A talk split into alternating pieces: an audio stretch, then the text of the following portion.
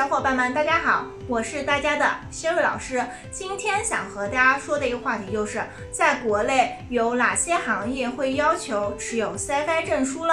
这些年来，CFI 在国内有了非常大的发展，一般授予金融专业人员，比方来说，从事货币经理、证券分析师、投资顾问等职业的人员，他要求候选人掌握严格和广泛的课程知识，包括与投资有关的各个领域，比方来说，资产评估、投资组合管理和资产分配。在中国呢，CFI 持证人的就业分布大同小异。从事投资分析师和投资组合经理的人数占比分别为百分之四十三和百分之二十三。有的小伙伴会问我，那么到底有哪些企业喜欢招收 CFI 持证人呢？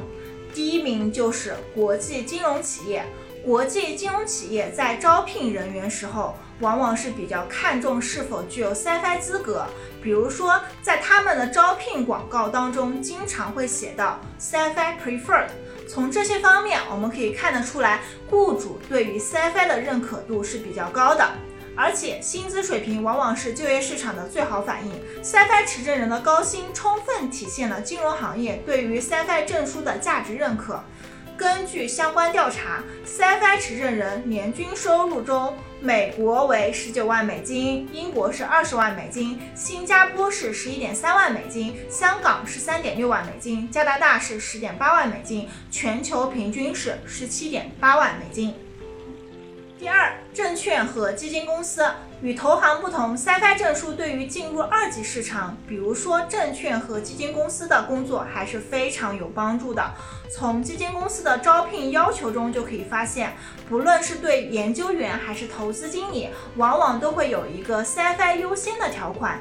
现在很多研究员、分析师、基金经理在业界人士交流时，名片上都会印着 CFI 三个字，非常的光鲜亮丽。但是考 CFI 绝对不是赶流行，也不是速成的事，因为终身学习非常有必要，而参加 CFI 考试只是终身学习中非常重要的一环。第三类企业就是银行，CFA 持证人在银行中的发展是非常有前途的。CFA 持证人在银行中主要适合外汇投资交易这样的部门，